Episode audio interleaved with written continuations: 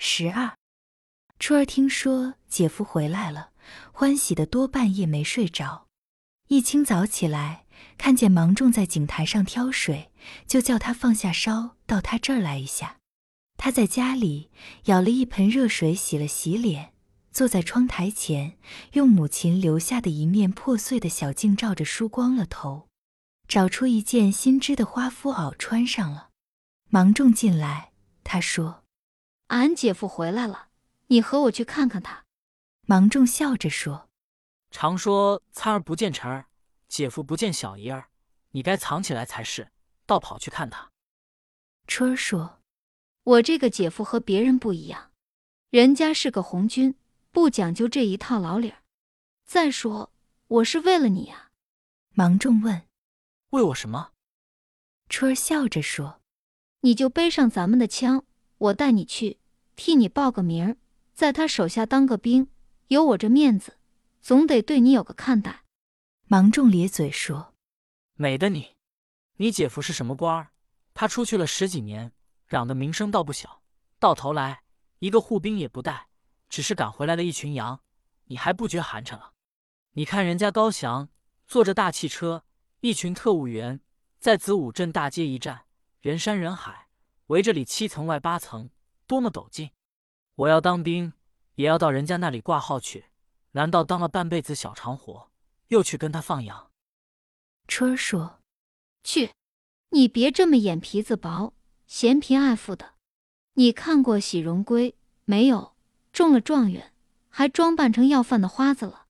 越是有根底的人，越是这样。我也不知道咱两个谁嫌贫爱富。”芒种吧嗒着嘴儿说：“那天在柳子地里，你说的什么话忘了吗？就听你的话，把枪拿出来吧。”春儿从炕洞里把那只逃兵留下的枪扯出来，擦去了上面的尘土，放在炕上。芒种抓起来。春儿说：“你先别动。”回身在破柜里拿出一件新褂子，说：“我给你做了一件新衣裳，你穿穿合适不合适？”芒种高兴地穿在身上，春儿前前后后围着看了又看，说：“好了，背上枪吧。”芒种背上枪，面对着春儿，挺直了身子。春儿又在枪口上拴了一条小红布，锁上门，两个人走到街上来。芒种说：“我把烧送回去，到当家的那里一下，告诉他我不干了，我当兵去了。”春儿说：“忙什么？”先给他放着，没人挑水，他就不用吃饭。报上名回来再辞活也不晚。两个人一前一后在街上一走，一群小孩子跟着跑着跳着，扯扯芒种的褂子，又拉拉他的枪。农民们说：“芒种这是吃大锅饭去了。”芒种笑着说：“打日本去。”妇女们问：“春儿干什么也穿得这么新鲜？”春儿笑着说：“我这是去送当兵的。”哈，你这可是头一份。妇女们欢笑着。到了五龙堂，高庆山和芒种在山里原是见过一面的。秋芬又说了说芒种的出身历史和他们家的关系。春儿说了说这支枪的来历。高翔说正愁没个可靠的人了。就叫芒种给庆山当个通讯员，又派人去取了两套新军装来，叫他们两个穿戴好，说这样才能压住今天的场。就忙着一同参加整编高八的队伍的大会去了。整编这一带杂牌队伍的大会，在呼沱河一片广漠的沙滩上召开。事先，县里的动员会就派人下来，把附近最好的棚匠们组织起来。拉来沙高尾席，面对着河流，精扎细作，搭了一座威风高大的阅兵台。这天从早晨起来就刮大风，阵阵的白沙打着人们的脸。台前那条宽大的横幅标语吹得鼓胀了起来，和河里的水浪一同啪啪作响。标语上写着：“巩固抗日民族统一战线，坚持敌后游击战争。”参加整编的队伍有子午镇高八的一个团，角丘镇李所的一个团和马店镇张大秋的一个团。三个团长穿得整整齐齐，站在台上，调动着自己的队伍。这些队伍挤挤撞撞，怎样也调动不开，简直是越调越乱。最后争吵起来，还有几支枪走了火。三个团长在台上跳着脚乱骂，要枪毙那走火的人，可又查不出来。快晌午了，主持大会的高翔，请高庆山帮着把队伍调动一下。高庆山和三个团长商量，把营长们叫到台前，然后叫他们把队伍各自带开，再按着名字往场子里指定的地方带，才慢慢把会场稳定下来。五颜六色的队伍。